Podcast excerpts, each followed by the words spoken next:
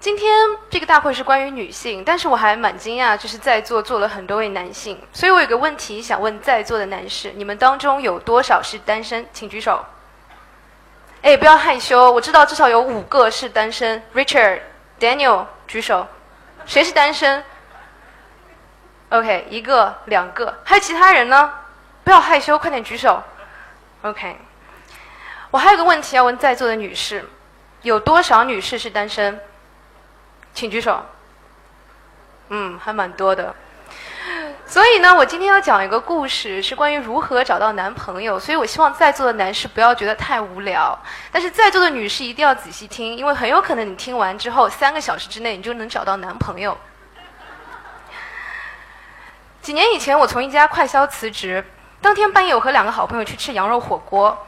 我在我在猛吃羊肉的时候，我的好朋友 Amy 突然间对我来了一句，她说：“黄凯丽。”你现在就是个大 loser，你没钱没男人，有的就是一脸青春痘和一个巨大无比的胃。然后我就我就把手上的羊肉扔回到锅里，我说 shut up，不是老娘我找不到，老娘想找三十天给你找到。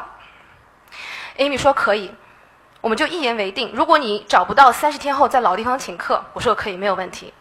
第二天早上我醒过来，我眼巴巴的望着天花板，我就特别后悔，三十天我要到哪里才能找到一个男朋友呢？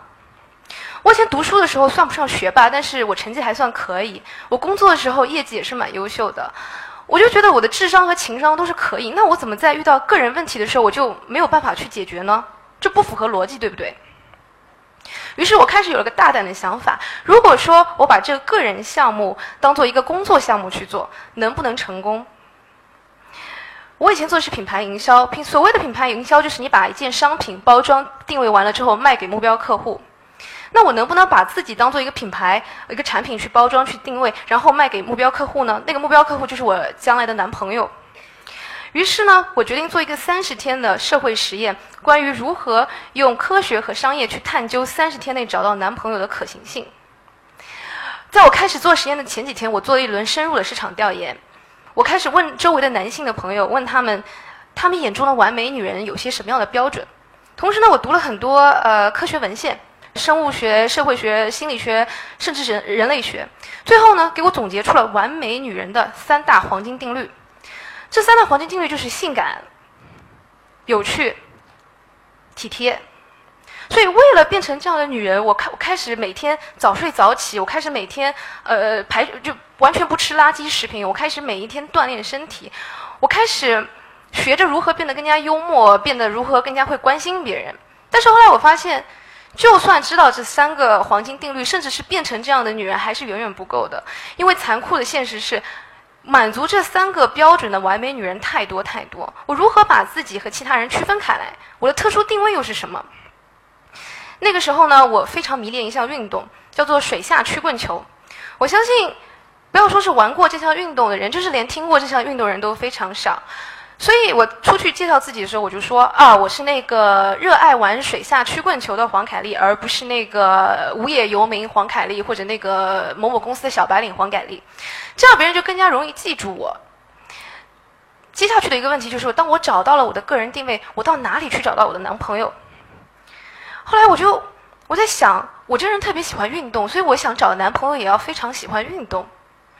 我就去观察了一下我所在的健身房。我发现那个健身房里面有一半以上，有一半以上的男性，而且当中有相当相当多的一部分是是单身是帅哥。但是我发现一个问题，我发现这些单身帅哥里面直的特别少，都是弯的。我就我就想，爱运动的直男都去哪里了呢？后来我发现，爱运动的直男他不去健身房，他都是。每天下班的时候，或者说是双休日的时候，他约上三五好友到他们的附近的社区去啊踢足球，或者说是打篮球，所以他根本不去健身房。于是我就把我的健身房给退了，我就开始通过下班或者说是双休日时间，我就去到那那些社区，我去看他们打篮球、踢足球，有的时候跟他们一起打网球。这样一来二二去就熟了，熟了之后，天之后还真的给我在网球场上找到了我心仪的男朋友。但是。但我我后来觉得我，你知道，我有一个非常喜好喜欢的美国诗人，他说过一句话，他说：“People remember you because the way you make them feel。”这句话的意思，中文的意思就是说，别人不会记住你的所作所为所为，或者你所说所说的话，别人只会记住你的作为在他们自己身上留下的烙印和影响。当我看到这句话的时候，我意识到，这三十天的时间其实已经和找不找得到那个男朋友和那个男朋友本身已经关系不大了，因为这三十天是关于一个自我成长、自我改变的过程。后来我发现，在短短的这三十天当中，我发现自己变化很多。我开始变得更加健康、更加自信、更加美丽。我我的青春痘没有了，我就连我常年超标的胆固醇也下降到了正常水平以下。所以，而且最最关键的是，我发现在这个过程当中，我第一次人生第一次有了彻底爱上自己的感觉。这种感觉真的是非常非常的奇妙。所以我今天讲这个故事是想鼓励大家多去谈谈恋爱。谈恋爱的目的呢，不是为了另外一个人。谈恋爱的目的是为了让你每一天变成更好的自己，让你每一天更多的爱上自己。前一阵子我跟 Amy 又去吃火锅，还是吃羊肉火锅，我就握着 Amy 的手，我说：“Amy，我要谢谢你。如果你从来没有对我说那些刺激我的话，我永远都不可能经历这三十天，最后找到自己，爱上自己。我永远都不可能开始写作，最后还出版了一本书。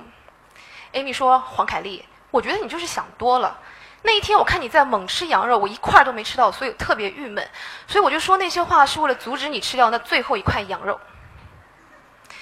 自从我出版了《三十天爱上我》这本书之后，我收到了许多女性读者给我的来信，她们和我倾诉各种各样的情感困扰。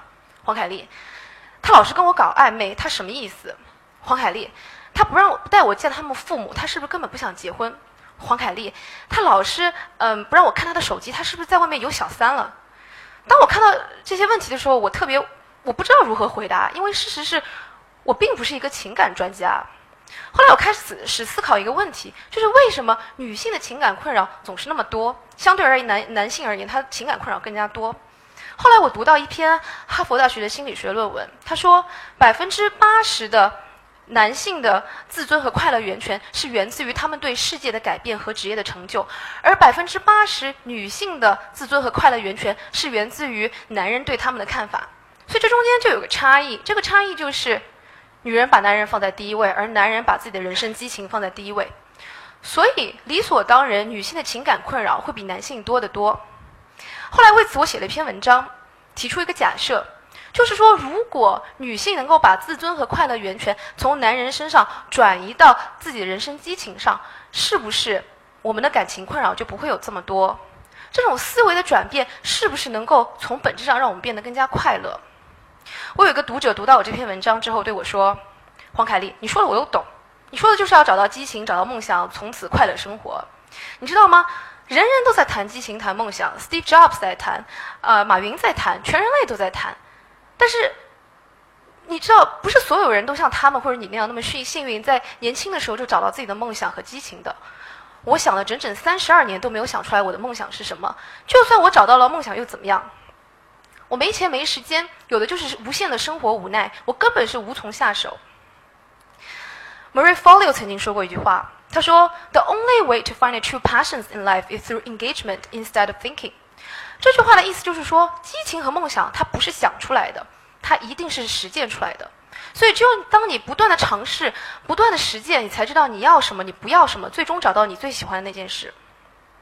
我小的时候语文成绩特别差，我妈为了让我写日记、练作文，她不知道打了我多少次，撕了我多少日记本。所以，虽然我觉得当作家是一件特别酷的事情，但是我从来也不敢想象自己有一天能够真的开始写作，甚至靠写书出吃饭。后来我出了这本《三十天爱上我》之后，很多人问我，他说：“黄凯丽，你是花了多少时间写了这本书？”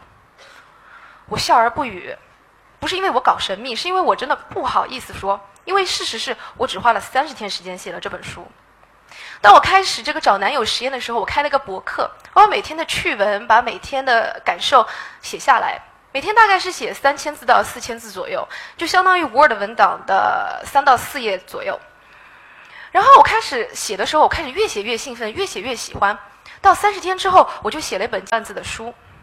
所以我觉得这个过程非常非常的奇妙，就是从零到一的距离，竟然只是那么短短的三十天时间，并且当你跨出这第一步的时候，你会发现后面所有的事情都柳暗花明。受到这件事情启发，我开了一个微信公众账号，叫“凯莉的三十日实验”。在那个公众账号上面，我发起了一轮票选，我就是问大家：如果我给你三十天的时间，你不要考虑人生的压力、各种因素，你告诉我这三十天你最想要的人生体验是什么？后来，在短短的一个月当中，我收到了将近一千个回复：三十天学会开飞机，三十天拥有完美身材，三十天，嗯。变成一个呃学呃三十天当 DJ 等等等等各种各样的梦想清单。我发现我特别感动，我看到这些回复的时候，因为我发现原来大家都是那么有梦想，所以说我就开始每三十天在这些梦想清单当中选择一样，我自己亲身去做这个实验，并且同步分享在我的公众平台上，因为我想用这种特殊的方式去告诉所有的人，去证明给所有人看，从零到一远远不如你想象中的那么难。我想用这种方式去鼓励大家，如果我可以做到，那么你也可以做到。前几个月我在巴厘岛过了我三十岁的生日，那天我和好朋友们在海边玩冲浪、练瑜伽。那天你知道吗？就是阳光明媚，大海湛蓝，所有的人都过来跟我祝福，祝我生日快乐，甚至是不认识的人。有一个路过的大叔，他过来跟我说。亲爱的，祝贺你，三十岁是人生最美的开始。我听完这话之后，我突然间跑开了。所有人都以为我去上厕所，其实呢，我是躲到一个大很大的礁石后面，面对着大海痛哭了一场。我哭不是因为我感动，我哭是因为我觉得那些说三十岁是最美开始人，这些话都是骗人的、安慰人的话。因为事实是我已经是个中年妇女了。我哭还是因为最最主要的原因是因为。我回忆过去三十年，我在那个瞬间回忆过去三十年，我竟然想不起我上一次最纯粹的快乐是什么时候。夜幕降临，我一个人躺在沙滩上，我就望着漫天的星河。我在想，我的人生到底有什么可以不快乐的？我不缺胳膊不少腿，我周游各国，我顿顿能吃饱，我有什么可以不快乐的？我试图在想，我上一次的纯粹的快乐是在什么时候？这样一跳就跳到了二十年以前，上中学以前。那个时候，我每一天的人生就是画画、写写小说、抒发感情，偶尔给芭比设计下衣服。那个时候，我活得特别纯粹，特别快乐。后来，我渐渐长大，我开始变得越来越不快乐。我离最真实的自己越来越远。我开始欺骗自己，我开始假装成为另外一个人，我开始假装成做那些我从来都不爱做的事情。比如说，我从来都不爱大学的专业，但是我却逼着自己读完了四年的大学化学课。你们知道我有多讨厌化学吗？我毕业那天，我仰天大笑，把我所有的化学书都烧了。能想象那个画面吗？比如说，我从来都不爱坐在办公室里面当白领，但是我却逼着自己提高 Excel 和 PPT 水平。我每天回家还要读《哈佛商业评论》。我从来都不爱什么学什么金融学什么管理，但是我却逼着自己考 GMAT 申请商学院。我还清晰的记得，当时我在申请商学院的时候写的一篇文章。美国商学院他必问的一个问题就是：你人生的梦想是什么？你毕业之后想要干嘛？我想也不想，我就说我毕业之后要成为全世界最顶尖的职业经理人，我要用商业去改变世界。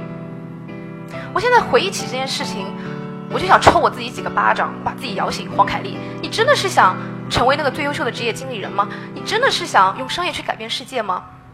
我不那么认为，这根本就不是我的梦想。这只不过又是一个我对自己撒的谎而已。后来我发现，要变得快乐，其实真的非常非常容易。你唯一需要做的事情就是停止欺骗自己。所以在三十岁的时候，我我许下了一个生日愿，就是从三十岁之后，我每一天都要快乐，我每一天都要狠狠的快乐，把之前三十年所有的不快乐都给补回来。但是我第一个要做的事情就是停止欺骗自己。后来我从巴厘岛回国之后。